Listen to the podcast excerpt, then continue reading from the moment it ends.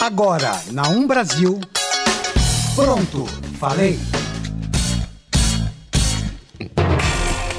Site The Intercept divulga mensagens particulares entre o ministro Sérgio Moro e procuradores da Lava Jato. Seleção brasileira se prepara para o próximo desafio na Copa do Mundo de Futebol Feminino. Cuba se torna a primeira nação a zerar a transmissão de HIV de mãe para filho. Isso e muito mais você confere agora no Pronto. Falei! Pronto, falei. Pronto, falei. Está começando mais um Pronto, falei. Pronto, falei. Pronto, falei. Pronto, falei. Boa noite. Boa noite, pessoal. Estamos mais uma vez aqui das terças-feiras, 9 horas da noite. É isso aí, faz Eu, tempo Fernando que o Fernando Luiz. não vem, né? Isabela Torres e a Sofia já está chegando para o programa, isso mesmo. Pouco atrasado. Um pouco atrasada para a nossa gravação, mas ok. É, Muitas hoje, notícias, muitas novidades. Hoje nós temos, né, um programa quentinho, cheio de política, como sempre, gostamos bastante. Sem discussões, agora que a Ingrid não tá mais, a gente não consegue nem mais discutir um com o outro, gente. Tá meio apagado. É triste, né? É triste, cadê a As Ingrid? rotinas tiram a gente da nosso cotidiano, é assim mesmo. Então vamos começar. Você viu, Fernando, o, o, o site da Intercept, é um site norte-americano, se eu não me engano, divulgou as conversas entre o ministro Sérgio Moro e operadores da Lava Jato. Exato. E balançou o domingo, né? Como é- Balançou o do- domingo, meio foi no domingo. domingão no Faustão, aí saiu esse intercept aí, essa notícia. É, e o pior é que, tipo, eles estão indignados. Os mini, os, os o próprio ministro Sérgio Moro e todos eles. E, o Bolsonaro afirma o tempo todo que ele confia 100% no Moro, porém, um juiz não pode ter nenhuma relação partidária e Com muito certeza. menos com nenhuma das partes a serem julgadas num processo. E as mensagens deixaram bem claro que tinha. Eles deixaram explícito. Muitas vezes eles colocaram bem entre aspas mesmo, não queremos a volta do PT, meu Deus, entre de qualquer um, entre o capeta, mas não entre o PT. Aí fica a questão, será que as trocas de mensagens, se fosse com advogados do Lula, como seria a reação das redes Exatamente, ou da Dilma, né? Porque a Com Dilma certeza. teve as suas mensagens vazadas para a imprensa pelo ministro Sérgio Moro. Só para lembrar. Vamos entender melhor sobre o assunto, então? Exato. O presidente Jair Bolsonaro e o Sérgio Moro se reuniram na manhã desta terça-feira, dia 11, no Palácio da Alvorada. A reunião ocorreu após essa publicação do site Intercept no fim de semana, com mensagens atribuídas a Moro e a procuradores da operação. Segundo o site, o então juiz responsável pela Lava Jato no Paraná orientou ações e cobrou novas operações dos procuradores que atuam na operação. As conversas aconteceram pelo Telegram, é tipo um WhatsApp alternativo. eles Quando bloqueia o WhatsApp, a gente usa o Telegram. a gente baixa o chat, né? Um Meio monte. assim. Eles pensaram, talvez, né? Quem, quem vai pensar que a gente conversa É, pelo Telegram? Fala foi- sério. Na época que bloquearam, talvez ele tenha usado. É, vem isso. O encontro entre Bolsonaro e Moro para discutir as mensagens publicadas pelo site foi informado na segunda-feira pelo porta-voz da, da presidência, perdão, Otávio Rego Barros. Mas até a última atualização não constava nada na agenda. Certo.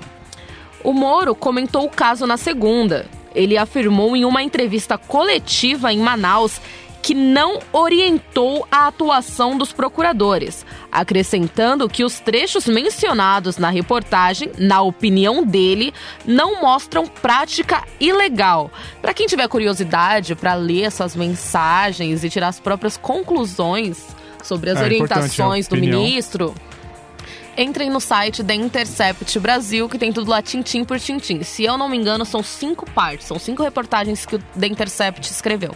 E elas são fantásticas. E o Glenn, o Glenn Greenwald, nas redes sociais, ele vem avisando que tem muito mais pra sair. Exato. E bem balançando da política no Brasil. É, e eles não estão podendo fazer nada aqui dentro, porque tanto o site como o jornalista não são brasileiros. Correto. Outro Gosto ponto assim, importante. gosto assim. Eles adoram saudar os Estados Unidos. Ah, adorei. É, o Moro falou durante a coletiva. Abre aspas. Na verdade, já me manifestei ontem. Não vi nada demais ali nas mensagens. O que há ali é uma invasão criminosa de celulares de procuradores, não é? Para mim, isso é um fato bastante grave, ter havido essa invasão e divulgação. E quanto ao conteúdo no que diz respeito à minha pessoa, não vi nada demais, disse o ministro. Eu acho muito contraditório ele reclamar da divulgação de mensagens, sendo que ele fez isso. Sim, ele fala, ele fala que foi hackeado. E hackear, É, hackear é hackear crime. com certeza é, é ele, ilegal. Ele hackeou dentro da lei, porém a divulgação também era ilegal e ele divulgou, né, Pra conseguir o impeachment da Dilma. E de qualquer forma, a divulgação. Não, não disseram as fontes, né? O Intercept, Não. aliás, não, não, não nada foi confirmado que Não. foi através da- do, do hacker que Uhum. conseguiram essas informações. E de qualquer forma também, ele diz. Na época do, do vazamento das ligações entre Lula e Dilma, na, Dilma era presidente, né? O, o, foi grampea, o grampeamento foi legal, né? Foi na- baseado Uhum. na, na operação, mas a divulgação que prejudicou esse- todo esse trabalho deles. E é aí que pega a ilegalidade. Aí, aí que acontece o erro. E porque a divulgação que ele fez das mensagens da Dilma causaram um alvoroço enorme no Brasil. Sim. Foi o que teve toda aquela jornada de, de 2016 pedindo impeachment e tudo mais. E também foi ilegal. Então você não pode reclamar de uma coisa que você também faz. E nós temos aqui alguns trechos do que foi escrito no site agora em relação à eleição, a a- as eleições de 2018, em que o Haddad disputou frente a frente com o Bolsonaro. Tanto esses procuradores quanto o ministro Sérgio Moro deixaram explicitamente claro nessas mensagens que o objetivo total deles era impedir de qualquer forma a volta do PT à presidência.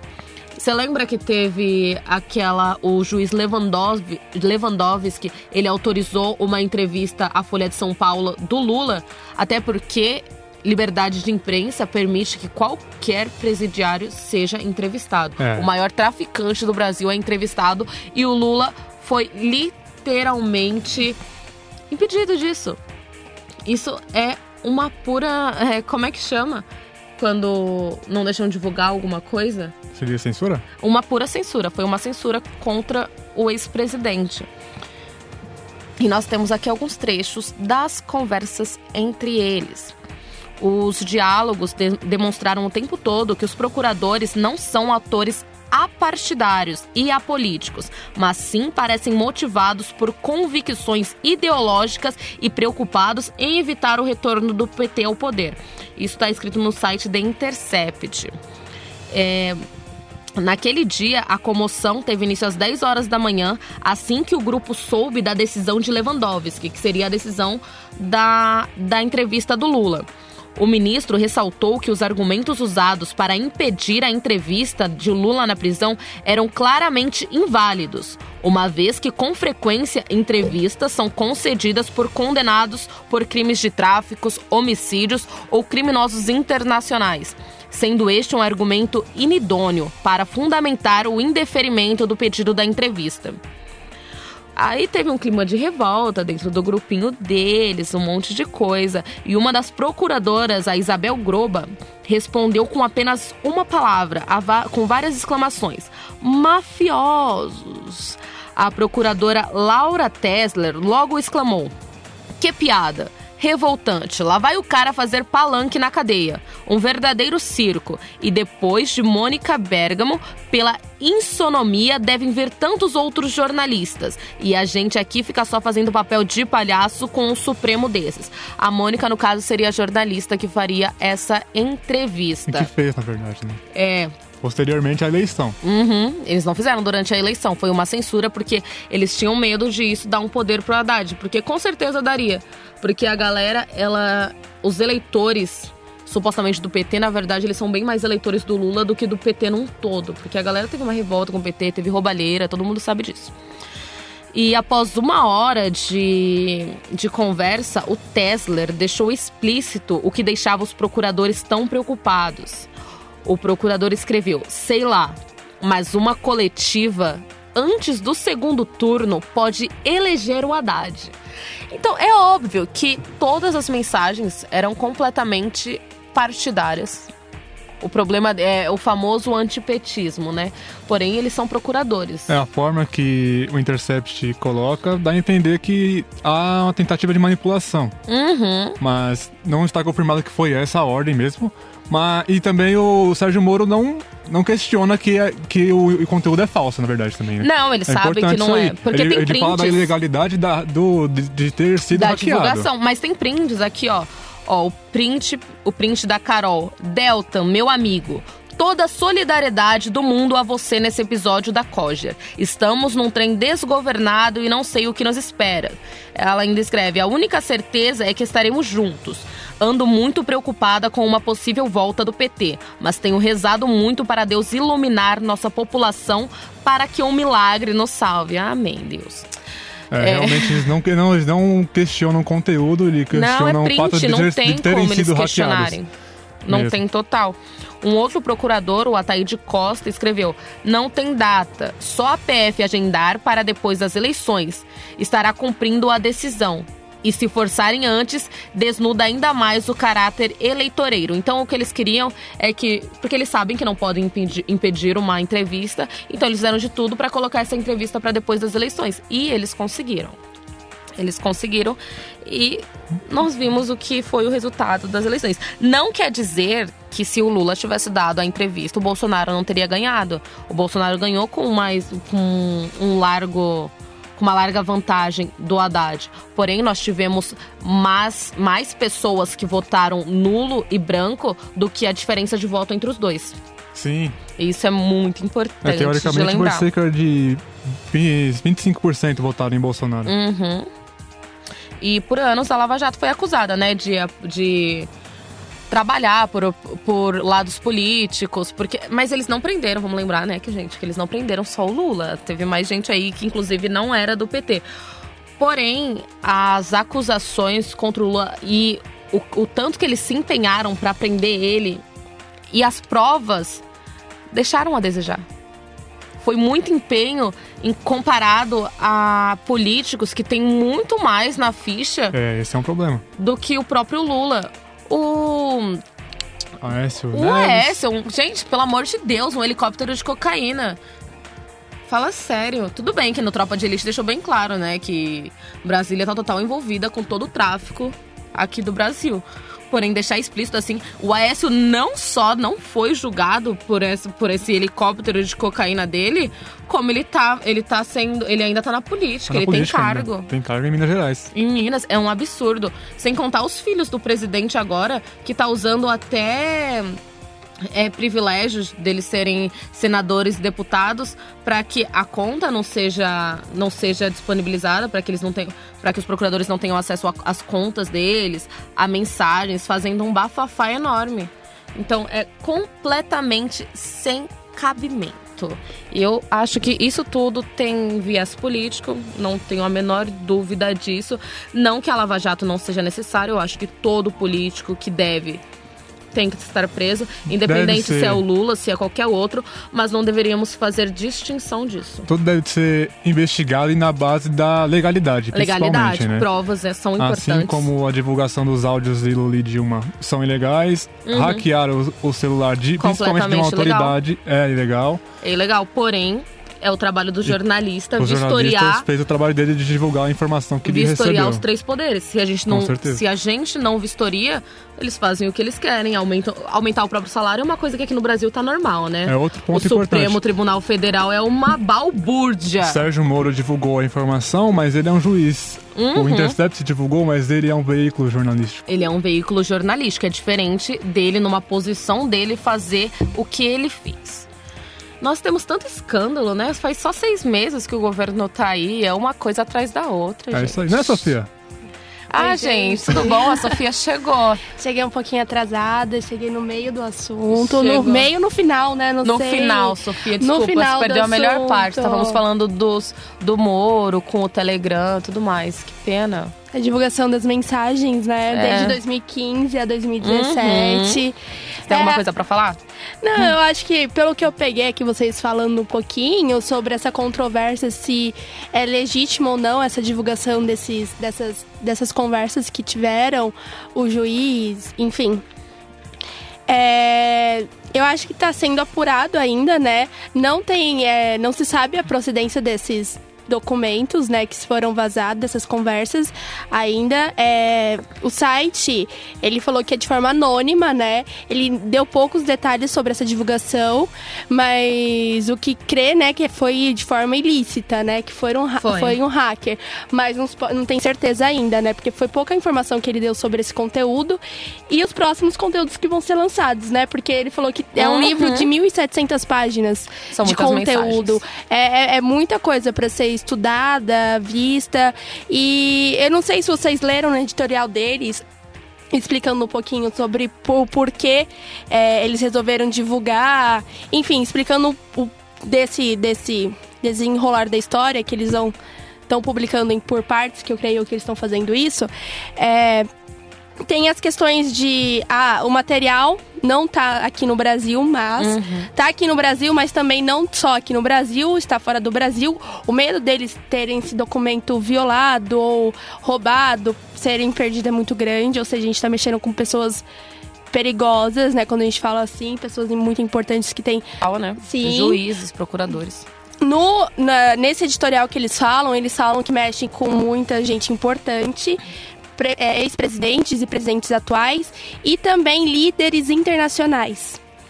Não foi divulgado ainda nada sobre esses líderes internacionais. Mas, né, cenas do próximos capítulos deixam a desejar. Ali fica aquela ponta de curiosidade. Ah, também pelo para de- sendo divulgado ou não, não sei. Vamos ver o andamento. É, eu não sei se vocês ficaram sabendo, né, que o Bolsonaro condecorou o Moro hoje. Aham, falou que ele acredita fielmente no ministro Sérgio Molho. Molho. no ministro Sérgio Moro. E a Joyce Helsman também, né? Não, o Moro me garantiu que não fez nada de legal. E estão surgindo vários memes, né? Ah, fulano garantiu isso. É muita, garantiu mais uma vez o aquilo. presidente tomando uma posição antes do caso concluído, né? Exato. O ca- caso concluído. E assim, vários especialistas da área, é, jornalistas políticos que estão comentando sobre o assunto, sobre se é ilegal ou não. Tudo indica que esses procedimentos que houveram é, ajuda em passar certa certa medida ou não, adiantar o processo ou não, é ilegal e fere a Constituição. Tá em lei isso. Então é, é, é muito. Agora, se é, eles vão. O governo vai aceitar essas provas, é outra, outra questão. Porque como é uma prova vinda de material ilegal, porque é um hacker, o Mas governo não deixa de ser prova, né? o governo pode não aceitar isso como provas legais. Tem Ah, essa questão. uhum. Porque como é fruto de material ilegal, que ele foi concebido de material ilegal, é, o governo não po- pode não querer aceitar essas provas Sim, com como certeza. provas, Uhum. entendeu? É, mas aí coloca contra-cheque a questão do Moro também, porque quando ele divulgou as conversas Da Dilma. com Lula, essa captação desse telefonema não podia ser feito mais. Houve sim uma captação de, de, de telefonema da Dilma em certo período, só que o período que foi vazado já não podia ser mais. E a divulgação também foi completamente legal. Sim, e foi aceita, mas E foi enfim. na intenção de prejudicar o clima político que se estava no total. Brasil já, né? Estão Foi comprovados na a. intenção do impeachment. Sim, e, nem- e nenhum deles é, falou que essa conversa não existiu. Eles estão falando assim, ah, não teve nada de errado. Não. Mas em nenhum momento eles negaram que tiveram realmente essas conversas. Sim, porque são prints, né? Eles não tem como negar. Tipo, não tem o que fazer. Eles estão. As conversas estão na mão de alguém e essa pessoa tá divulgando. E essa pessoa não está no Brasil, então ela também não pode ser julgada aqui, porque ela nem é brasileira. A gente não sabe. Foi com, o, o jornalista que tá falando, não, não O quem Glenn. divulgou. Quem O Glenn. divulgou. Mas Glenn, é, ele é Desculpa. norte-americano, ele não. Mas ele mora É, aqui no ele- Brasil, tá, ele- gente? ele- Mas quando você tem uma nacionalidade, você responde a sua. Ele a mora no menos que ele tenha e- dupla O na- Proble- Não, só Nem que o problema é que ele. nacionalidade, Não, verdade. gente, isso não tem a ver com jornalista. Des- Uhum. de- Ele recebeu material. Sim, Tem- exatamente. O problema é a, a fonte anônima. Eu não sei de onde ele é. Se ele é brasileiro, se ele é fora do Uhum. Brasil. Ou se ele faz parte dali do grupinho. Nunca se Eu sabe. acho mais provável, sabia? Porque, né? É, é muita grana em jogo, é muita decisão importante, talvez. É, talvez até por sei. isso ele esteja segurando informações por, pra poder conseguir mais acessos depois, né? Outra, outra coisa muito importante a ser ressalvada, é, ressaltada aqui, desculpa, ressalvada não, ressaltada, é que fonte de jornalista não pode ser divulgada. Exatamente. A depender Nenhum. do jornalista. Não, nem se, Não se se for divulga. anônima, o jornalista ele tem É, o direito de não falar quem é a fonte. Em hipótese alguma, Tem nem pra direito. polícia. Tá, gente? Só, só pra vocês saberem Exatamente. disso. Vou chamar um comercialzinho rapidinho.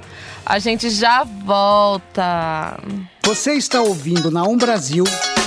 Pronto, falei.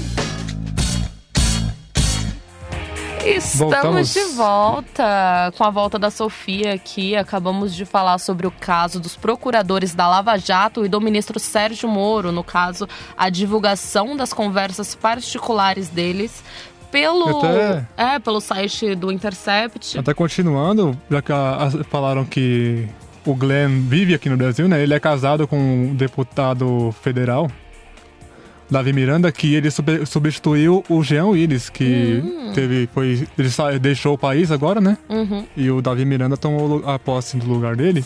Ele é, ele é marido do, do Glenn.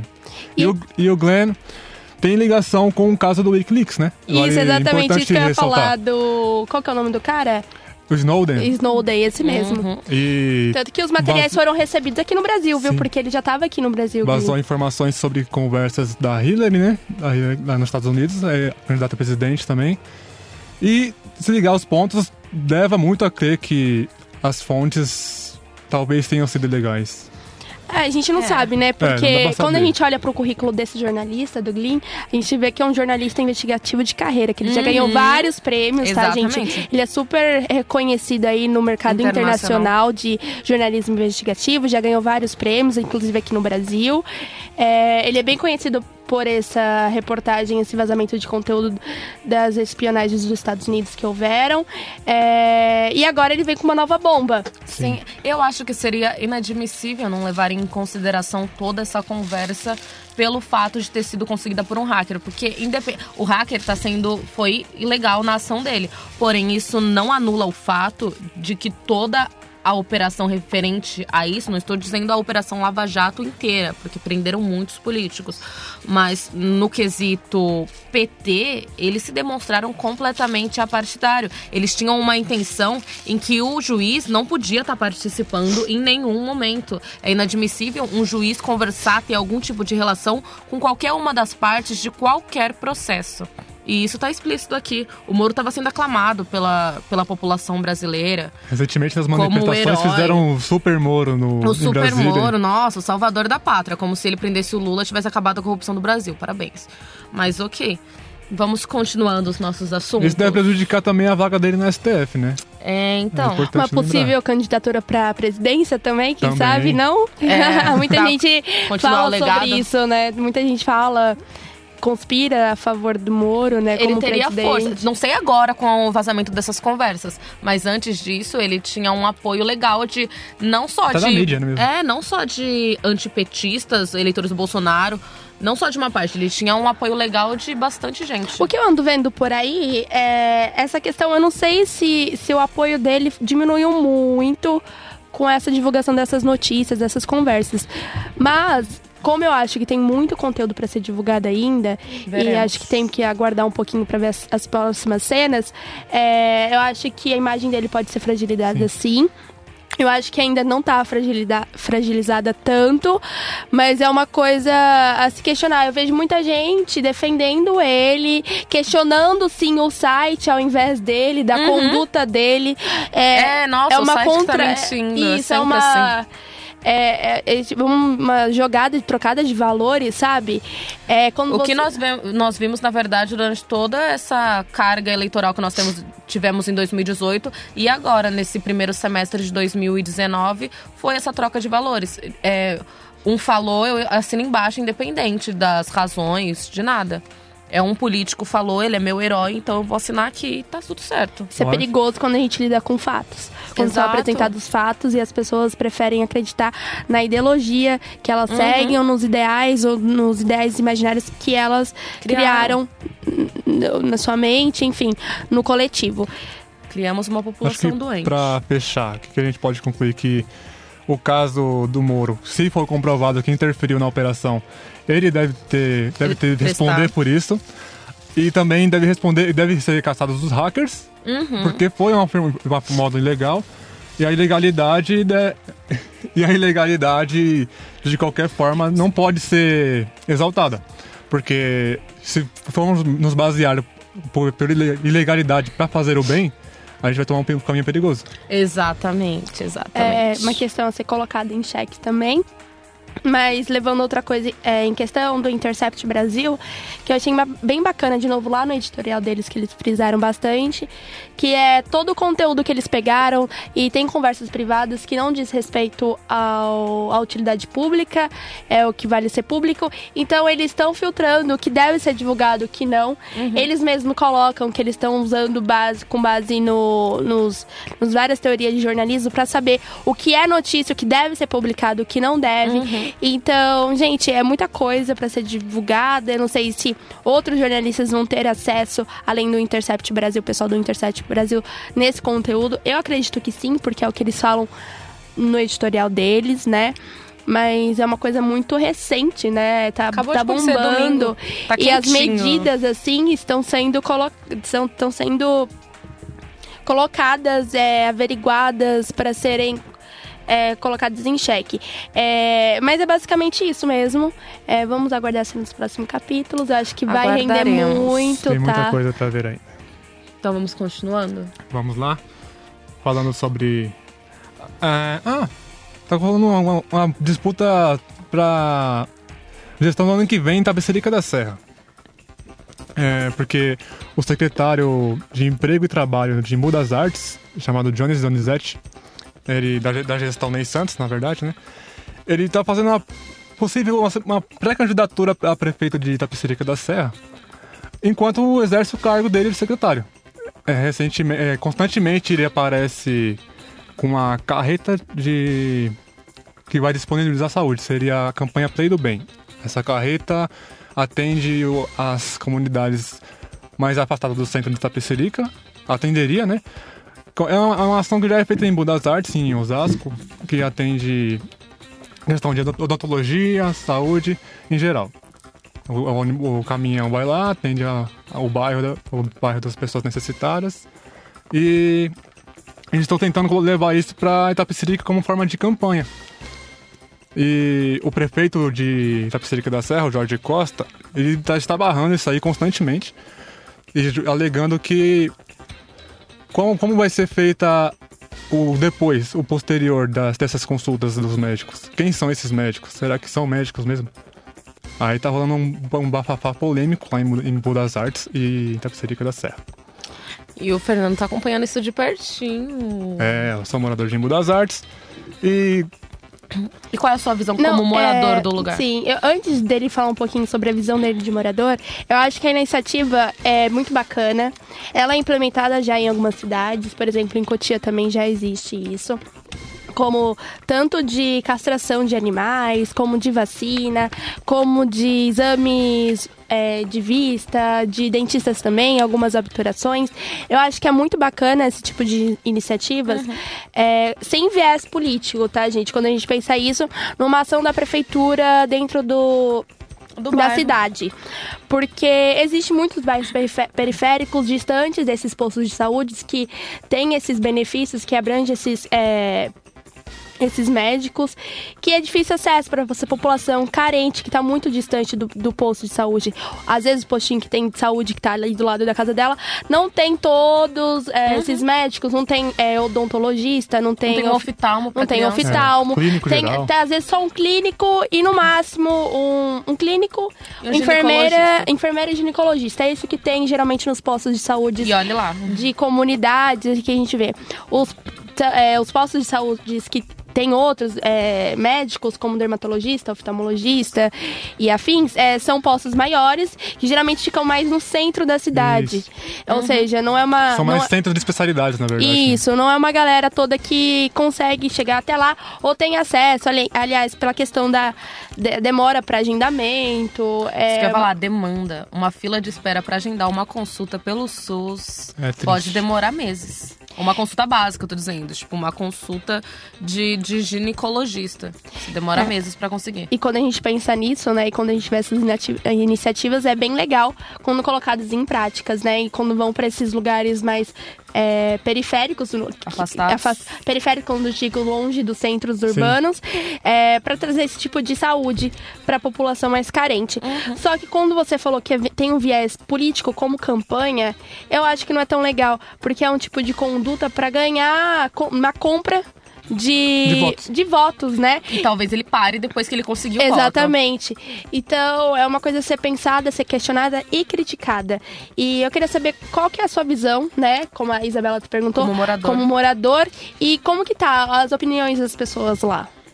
É, eu ve- eu vejo mais a opinião do pessoal de Tapicerica, que eu convivo mais com o pessoal de Tapicerica. E eu vejo muitas críticas à gestão atual, mas também o como, como morador de Imbu, na parte de morador de Imbu, o, a cidade está muito precária também na questão de emprego. O país todo, na verdade. E o Uhum. A secretário de tá só aumentando. e o secretário de Trabalho e Emprego está tentando atuar como fazendo uma pré-candidatura para o ano para 2020 já. Então, tá faltando isso, a, a ação do, do trabalho do secretário, que está sendo pago com os impostos de Embu das Artes, levando, levando serviços e a- atendendo a tapecericanos. Nós esperamos que isso não seja uma conduta completamente política e que permaneça, porque querendo ou não é uma boa iniciativa e a população vai se beneficiar com isso. É, Porém, se isso parar por causa de votos, vai ser É como alega, alega a, a prefeitura né, de Itapecerica, porque o secretário de Embu das Artes está levando essa carreta para Itapecerica, mas para atender naquele dia, uma ação de um dia. Mas Uhum. como que ele vai tratar os- o restante do o posterior das consultas Sim, e sim. tal? É, eu acho que faltou até uma questão de planejamento, de gestão pública mesmo, de fazer, ah, vamos fazer é um mês, uma semana. Como, como existe de castração de animais, vamos fazer de vacinação também. Vamos fazer uma semana de castração, uma semana de vacinação, e a gente vai estar na semana tal, é, até, até dia tal, até dia tal, nesse bairro, nesse período, nesses horários, é, ne- nesse ponto específico Certo. em cada bairro. Eu acho que é uma medida que tem que ser feita mesmo, acho muito bacana. E é uma medida que tem que ser feita anualmente, né? É, não ficar um dia, como você falou, que é muito pouco, uma demanda muito grande que a gente tem.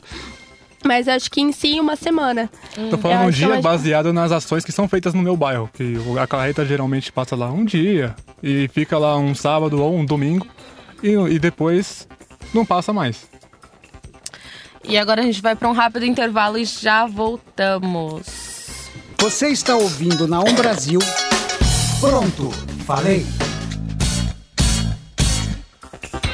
E voltando aqui, acabamos de falar sobre Itapecerica e Imbu, É, notícias regionais agora, né? notícias regionais Não, que é para muito quem está no bacana. ouvindo- nos ouvindo. É verdade, porque é, a gente tem um déficit tão grande de notícias focadas em bairros para a população que vive ali. Normalmente é mais sobre o centro, Brasil, mundo. Exatamente. E quando a gente fica sabendo dessas notícias mais locais, regionais, é, geralmente a gente fica ouvindo falar de boca em boca. Não tem. não- Agora famosos grupos do WhatsApp. É, exatamente. Sobre isso que eu venho com a minha nova notícia aqui, gente, que tá bombando, que virou notícia essa semana, viu? Na verdade, semana passada, mas aí o assunto tá rendendo. São os grupos de WhatsApp de ônibus. Você já ouviu falar sobre isso? Whatbus. O Watchbus, você já conseguiu entrar em algum? Porque eu pego tanto ônibus que nem dá. Ia ter, tá em tanto grupo. Então, gente, pelo que eu tô ficando sabendo, é lá no Rio de Janeiro que tá bombando a notícia. Aqui em São Paulo ainda não sei, mas seria uma boa iniciativa. E por que não a gente não criar um? Uhum, eu tenho uma Eu colega que entrou, ela postou lá no Instagram, ah, atingi minha meta. Consegui entrar no grupo do WhatsApp do busão. E vamos lá, por que, que esses grupos estão sendo criados, na verdade? Tem alguns propósitos. O primeiro dele é usuários perguntam onde o ônibus está e quem está nele responde, manda localização e até para se programar antes de sair de casa. O porquê disso, né, gente? A gente tem é, um transporte público muito precário, que muitas vezes não tem horário fixo, que toda hora passa em horário. É questão de, de que- quebrou ônibus também, ficou sem ônibus. É, então, é, quando a gente pensa em andar transporte público, a gente tem que sair com muita antecedência antes. Então, quando a gente é criado esse grupo de WhatsApp, facilita muito a nossa vida, porque a gente tem uma comunicação com quem já está dentro deste ônibus para poder dar uma situada, ah, como que tá o trânsito, como que tá o ônibus, tá muito cheio. É, a segunda é, proposta do porquê criar esse grupo de WhatsApp, esses grupos, né, estão sendo criados, são os passageiros informam se o ônibus está cheio, se tem lugar para sentar e quem é o motorista. A terceira são pessoas atrasadas podem implorar para o motorista ir mais devagar para dar tempo dela embarcar. Às vezes cola, às vezes acontece ele andar um pouquinho mais devagar, devagar. Até o motorista esperar. tá entrando no grupo Porque, pra Não motorista. porque tem motorista e cobrador de ônibus também no grupo. Pra você ter noção, é, o, o grupo do WhatsApp é tão legal, essa iniciativa. é, essa iniciativa assim da, da população mesmo, né? Do usuário do transporte público, porque tem motorista, não, não é só os passageiros, tem os, os motoristas e os cobradores que eles se comunicam entre si. Tem. E aí, ah, aí vem contando aqui, eu peguei uma reportagem da Vice Brasil, que é um perfil de um cara, é, de um passageiro que descobriu esse transporte, esse grupo de WhatsApp pro ônibus dele, que era horrível de passar, nunca se sabia o horário que passava e e assim ele acabou descobrindo por engano, porque ele foi perguntar, falou pra uma amiga dele que ele perdeu o ônibus, porque tava demorando muito para passar, ele resolveu pegar o outro ônibus. Quando ele foi pegar o outro ônibus O em outro ponto, assim. ele viu o ponto, o ônibus que ele tava esperando há tanto Ah, tempo é passar. essa aí. E é aí eu, ele comentou Eu com uma amiga. Isso. E a amiga dele falou: Nossa, mas por que você não perguntou antes no grupo do WhatsApp? E ele falou: Como assim? Grupo de WhatsApp? E aí ele ficou sabendo e entrou no grupo desse específico ônibus, que, que é o ônibus no, 66693. E, Do Rio de Janeiro. É, no Rio de Janeiro. E a dificuldade de, de entrar nesse grupo é como se fosse uma sociedade secreta, né? Hum. Porque qualquer um pode entrar, mas o problema é saber da existência desse grupo. E não só isso, os grupos do WhatsApp têm limites de pessoas. Se eu não me engano, são 200... 230 pessoas que podem entrar em cada grupo. E se a gente for contar a rotação de idas e vindas do ônibus, não deve comportar Nossa, só um grupo de para cada de ônibus. pessoas, dependendo da linha. É muita Bastante. gente. Então, gente, e é muito bacana porque ele não se aguentou saber so- sobre essa novidade, né? E compartilhou no Twitter. E o Twitter dele bombou com outras pessoas falando que usavam também grupo de WhatsApp do ônibus. E aqui vai algumas postagens. Minha colega de trabalho falou que não tem só um grupo, como também vai ter festa junina do grupo do Meu ônibus. Deus. O motorista para na padaria pros- para os passageiros irem comprar as coisas para eles fazerem um café da manhã. Ah, Eu quero muito esse grupo de ônibus. O próximo aqui falou: Eu tenho um grupo do ônibus que pego. Nessa semana, comprei um bolo de uma amiga que conheci nesse ônibus. Ela reservou um, ela reservou um pedaço pra mim. O grupo foi criado depois de um assalto ao ônibus. Caramba. Eu entrei depois. Olha que bacana, a gente vê iniciativas da população contra Pra a violência, para segurança.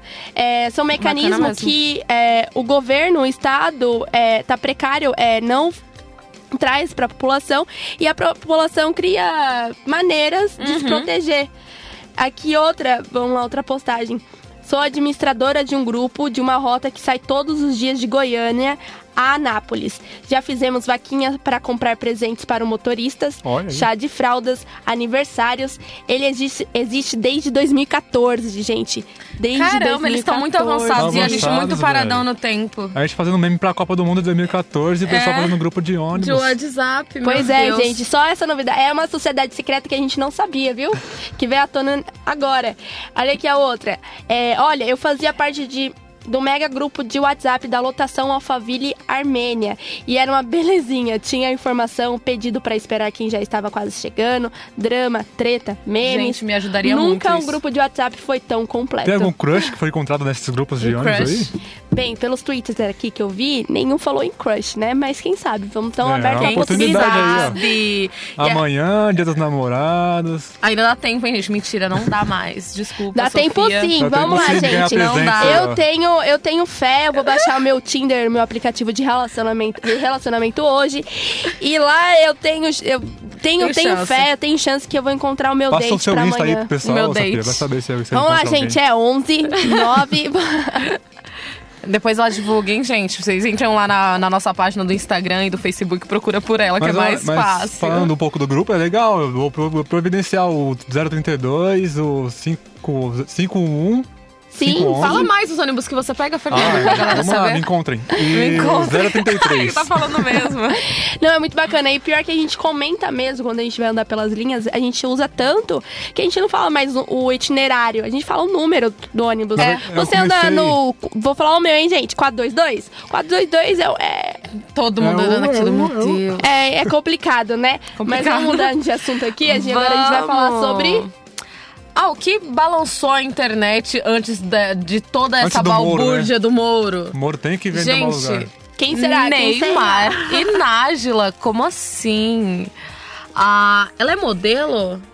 Não sei se ela é modelo, mas a jovem de 26 anos brasileira que trocou mensagens com o Neymar pelo WhatsApp e foi até o encontro dele em Paris, em um hotel, e quando voltou, o acusou de estupro e de espancamento.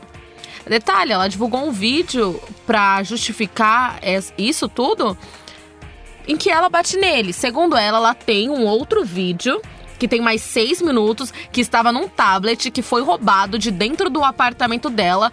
Porém, a polícia foi lá vistoriar o apartamento e só encontrou digitais dela e da empregada.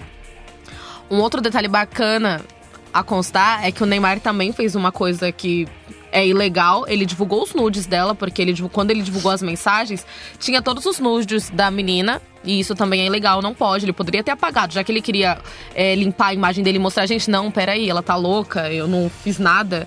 Ele apagava as fotos e as fotos, ele, sei lá, ele mostrava só pra polícia. E no Twitter ou no Instagram dele, ele publicava só as partes necessárias, como fez o Intercept, como eles estão filtrando isso. Ele acabou pecando nisso e ele vai acabar respondendo.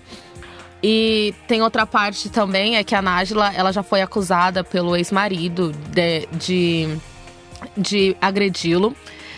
Ela também parece que ela tá com uma dívida de 26 mil de, de, Ah, de condomínio? apartamento de Condomínio. condomínio e de mais 4 mil da faculdade. Ela chegou a dar uma entrevista, e, gente, desculpa, eu assisti a entrevista, ela fala com uma naturalidade, tipo, você está. É verdade que você tem quase 30 mil em contas? É. Ah, que bacana. Uhum.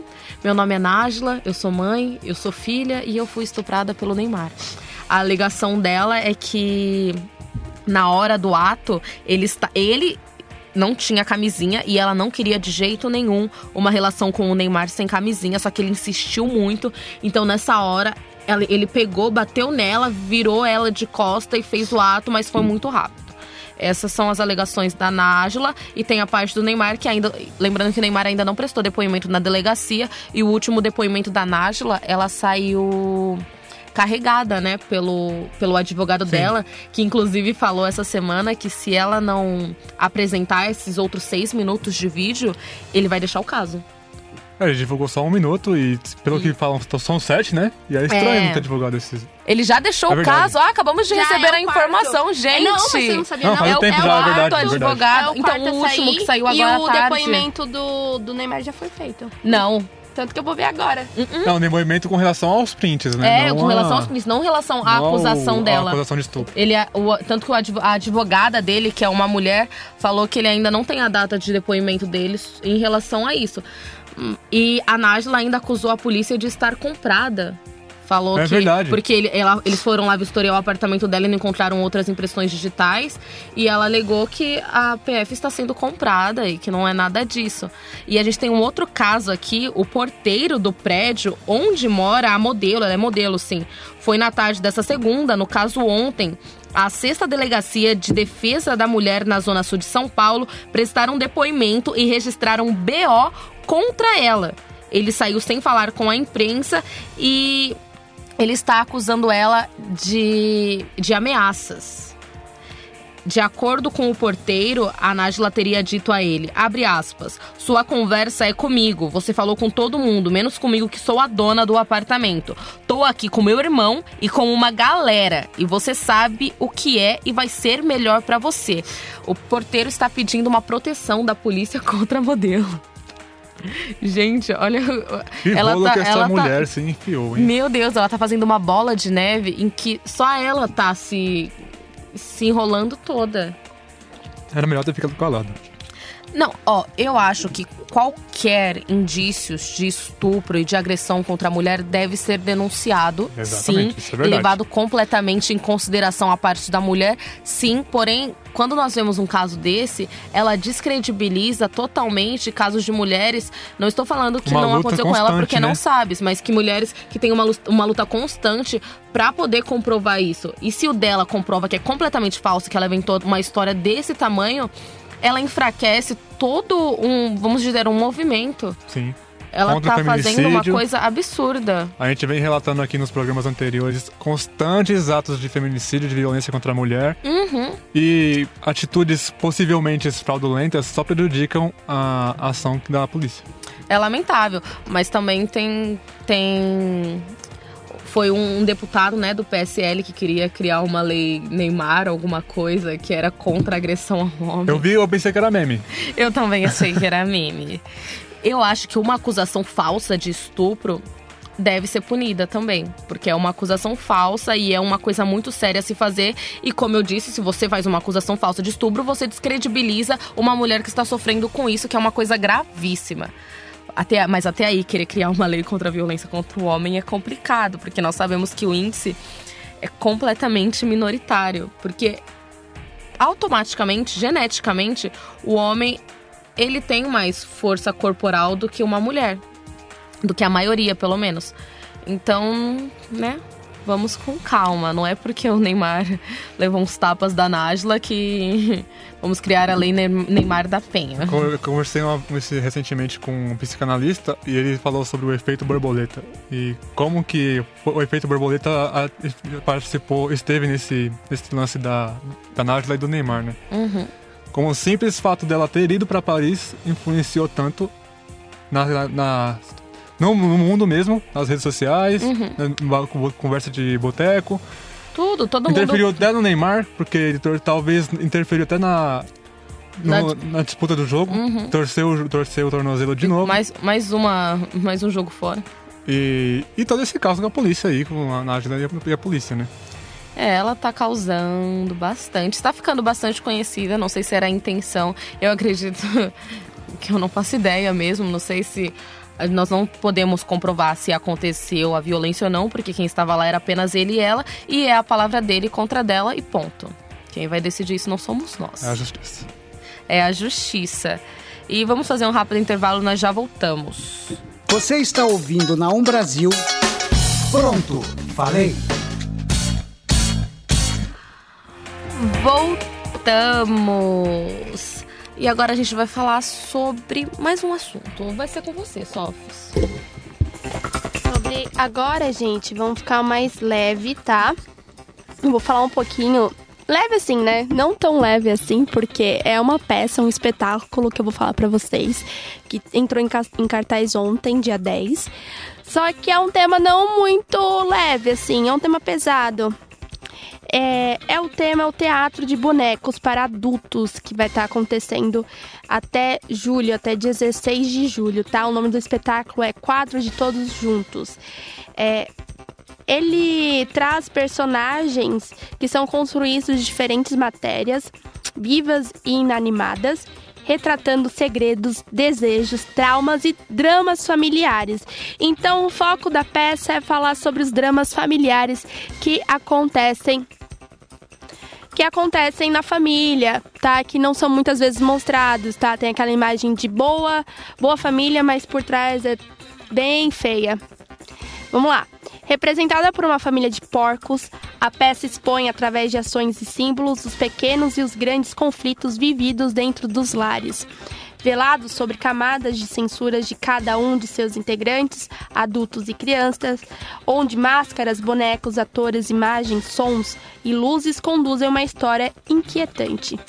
A elegância e extrema essência da família interpretada se mostra um disfarce das animalidades de seus membros e quanto nós, humanos, pensamos e agimos por instintos primitivos. Por isso, a figura do animal em cena. É, em um quadro de todos juntos, a imagem do porco, animal comida, que corriqueiramente é usada para simbolizar a sujeira, a grosseria, a falta de caráter ou até mesmo a prepotência humana, é posta como asseada e impecável, numa fusão entre o homem e animal, por meio de máscaras e bonecos finamente manipulados. O, esqui- o escultor e, ban- e bonequeiro Eduardo Félix, que já pro- trabalhou com o grupo Giramundo e colaborou com a minissérie Hoje é Dia de Maria, é o responsável pela criação dos bonecos e pelo espetáculo, onde desenvolveu personagens de diferentes matérias e fez uma mistura entre atores e bonecos, elementos vivos e inanimados, que executam gestos precisos, dando a força e o significado das palavras em cada movimento. Ou seja, é uma peça bem densa que vocês vão vai trabalhar bem, eu acho que a questão interna, sabe, o subconsciente da gente, vai trazer aspectos familiares que geralmente a gente esconde, né, que acontece. E a sinopse da, desse espetáculo é sobre uma família que posa para um reta- retrato só que no instante do flash revela além da superficialidade. Mostra a frágil estrutura por trás dessa imagem perfeita. Segredos postos ao chão. Suspensão do tempo. Cada um de seus integrantes expõe seus mais íntimos e secretos desejos. Todos são espelhos, todos juntos. Um encontro de família em que a realidade, o simulacro e o delírio confrontam-se em um quadro mais que verdadeiro. Ou seja, a cena se passa toda e como se a família fosse tirar uma foto de família. Eu achei interessantíssimo. Eu li sobre essa peça e eu fiquei fascinada. E o aspecto deles colocarem um porco lá na cara de todo mundo assim é chocante, é um impacto chocante. É uma peça que vale a pena pra quem puder ir assistir É no Sesc, né? Isso é no Sesc Consolação, tá? As- a peça vai estar em, em cartaz até dia 16 de julho, toda terça e seg- segunda e terça-feira, às 8 horas da noite, tá? É, a meia entrada é 10 reais e a Acessível. inteira é 20 reais, tá, gente? É acessível, Com eu creio, é para todo mundo. Acho que dá pra Não fazer pra uma todo forcinha, mundo, mas é acessível. dá uma, pra dar uma forcinha e assistir. Agora mais em período do- de férias, tá? Mês que vem férias, né, oficialmente. Dos universitários, né? Do- das escolas também, a gente pode pensar nisso. É. E eu acho que é, uma- é um- é bem bacana pra você poder ter essa reflexão, sabe? É, é uma. mais uma ótima dica da Sofia aqui sobre as partes culturais que a gente, a gente sempre fica falando de política, de polêmica. A Sofia vem sempre dar uma aliviadinha Um no programa. cultura. uma- uma Um aliviada nem tanto, né? cultura, um Quando a gente pensa na sopro. família, né? É verdade. E nessa, peça, peça é que pesado. vai retratar a família de uma forma mais verdadeira, sem Uhum. máscaras. Por trás do Instagram. Exatamente. da- do por trás do. Facebook. Por trás do comercial de margarina. Exato. Exatamente. Eu acho que essa é a ideia, trazer é, o que tem de ruim na família, esses aspectos que só quem tá dentro da família conhece, que Uhum. a gente geralmente esconde todo mundo. Exatamente. Perfeita definição. E agora, todo final de programa, né? Nós temos o que, Fernando? Esportes? Esportes. Dessa vez nós Ah. estamos voltados à seleção feminina. Chegou o momento das mulheres O momento é todo dominarem. nosso. Ninguém tá ligando pra Copa América, né? Tá todo mundo vendo a Copa do, do, do mundo das mulheres, né? Primeira vez transmitido em canais grandes, abertos, né? Tá abertos. passando na Globo, todo Na mundo Globo e na acompanhou. Band. Tava lá com a minha camisa amarelinha, torcendo É, o- muito. Faz tempo que a gente não, não sente Hoje aconteceu de um, não foi? O Brasil e. Brasil e Inglaterra, gente, peraí. Brasil e Irlanda? aqui. Brasil e Irlanda. Ah, é o torneio de Tá tudo Toulon. lá no Reino Unido, eu te entendo. Brasil e Irlanda é um torneio de Toulon, na, vai ser a categoria olímpica. E não, é, esse, esse torneio, esse campeonato tá mais pra vitrine pra, pra contratações, na verdade. É, o que o grande Tanto que deu nem- falar nem foi o primeiro, muito- né? O primeiro jogo, 3 a 0 Nem foi muito divulgado. É, na Copa do Mundo Feminina, Foi, não, hoje foi. Não, quinta-feira, desculpa, gente. Vai ser agora, quinta-feira, dia 13, Ah, tá? vai acontecer É o. Brasil e ver- versus Austrália, às Ah, quatro, a- feminino, uma hora, uma hora, 13 horas. é, o Brasil venceu o primeiro jogo no domingo, na, na manhã, domingo de manhã na França, e sem Marta, mas com três gols de Cristiane. A seleção estreou com o pé direito no torneio mundial. O próximo confronto é contra a Austrália, na quinta-feira, pela segunda rodada. As australianas foram surpreendidas pela Itália, que venceu de virada por 2 a 1 assumindo a segunda colocação do grupo C. Marta teve uma lesão na coxa esquerda 15 dias antes da Copa, da Copa do Mundo. e foi desfalque na seleção em sua estreia. No domingo, e mesmo assim, a equipe conseguiu vencer por 3 a 0 sem Marta, né? A, a expectativa é grande pro jogo de quinta-feira. Então, desde então, ela vem passando por fisioterapia e nessa terça-feira apareceu no gramado ao lado das companheiras, podendo ser novidade na escalação do Brasil para o próximo duelo. É, o Brasil está primeiro no grupo C, seguido da Itália, da Austrália e da Jamaica. Que Só essas mulheres que mesmo pra nos dar orgulho dessa seleção. Jamaica já foi, né? Agora é Austrália, Agora, próximo vamos lá. Que vem, como diz o Galvão Bora. Bueno, que vem a Austrália. A Que Austrália, vem a é- Austrália. Foi, surpre- é, surpre- foi surpresa a Austrália ter perdido para a Itália no último jogo. A- até jogo, como favorita a Austrália no jogo contra o Brasil. Será? Mas, Será? pra no- gente ainda é a seleção brasileira Vamos confiar feminina. na força do nosso país. Deus queira que nunca mais venha ao sete. Nunca mais. 7x1, 7 a, Sério? 7 a 0 veio, Gente. mas foi a favor do Brasil no amistoso masculino, né? Contra Honduras. Ah, menos mal. Mas esse amistoso também. Mas não foi contra a tá Alemanha, então não tem graça. A gente coisas. tem que revidar aquilo, vocês estão entendendo? Tem que ser a Alemanha. Tem que, tem ser, que a ser a Alemanha. Pra reconquistar De no- preferência na final. de preferência. E na casa deles, hein? Tem que ser lá na Alemanha Por também. favor. Por favor, que a gente precisa sentir esse gosto. Falando de. Passando um pouco de Copas, saindo da Copa do Mundo indo pra Copa América, que começa essa semana também. Começa no dia seguinte do jogo do Brasil contra a Austrália, no feminino. Os meninos jogam no dia seguinte, dia na sexta-feira, e irão estrear a Copa América 2019, que vai ser re- realizada no Brasil. O Brasil vai ter sede. E após vencer os dois últimos amistosos contra o Catar e Honduras, esse último por 7 a 0 como a gente já falou, a equipe vai encarar a Bolívia às 9h30 da noite de sexta-feira, aqui em São Paulo, no estádio do Morumbi. Bem lembrando que vai estar sem o Neymar, que o Neymar se contundiu. Todo esse bafafá do Neymar. ele menino Ney. Do menino Ney, nosso menino Ney se contundiu. Menino de 28 anos. Caramba, tô ficando velha. Estamos. E agora vamos exaltar um pouquinho mais a seleção brasileira é, feminina. Inclusive, a Cristiane fez um hat-trick, fez três gols no jogo e pediu música no Fantástico. E a música É que ela aí. pediu Mas foi um gente- sambão criado por ela- pela equipe Pela feminina equipe. do a gente chama daqui a pouco esse sambinha. Que agora a gente vai dar tchau. Vamos terminar o programa com ele? Com a Vamos, vamos música? a gente, a gente vai ficando por aqui, galera. Até mais. Acompanhe também toda sexta-feira o- Brigadeiro Ideal a partir das 18 horas. Eles estão E nos fiquem- assistindo aqui É, hoje. eles estão nos assistindo. Isso e fiquem mesmo, com gente. a música da nossa seleção Vamos lá, eles vão abrir aqui. Dá um oi pra gente aí, Tigra. Peraí, a gente Ai, que lindo. Ah, Linda! Tigrinha falando aí pra vocês. Vocês que acompanham o Brigadeiro Ideal conhecem bem essa vozinha. Até mais. Até mais, gente. Espero Até que vocês tenham mais. gostado. Até terça-feira que vem. Beijo. Essa música é dedicada a todas aquelas meninas que sonham em ser jogadora de futebol. Jogadeira. Desde pequena, muito preconceito. Aqueles papos futebol não é pra mulher. Mas aprendi a dominar no peito, pôr no chão e responder com a bola no pé. Sempre com a molecada correndo na rua. É ligeira, monta o time e a panela é sua. Não quer brincar de boneca nem pintar na escola. Só quer saber de driblar, correr atrás de bola. Qual é? Qual é? Futebol não é pra a bola no meu pé. Qual é? Qual é? Futebol não é pra mulher. Eu vou mostrar pra você, mané. Joga a bola no meu pé. Agora a menina já virou mulher. Tá correndo atrás do sonho e sabe o que quer. Driblando as dificuldades, deixando pra trás. Com orgulho é jogadora e ama o que faz.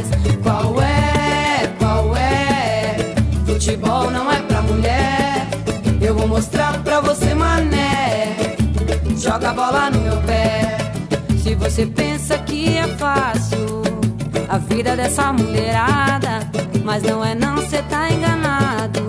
Antes de jogo não tem balada, além de muito treino e dedicação. Não tem final de semana nem feriadão. E se quiser pagode só tem no busão. Então fecha com a palma agora no refrão. Qual é? Qual é? Futebol não é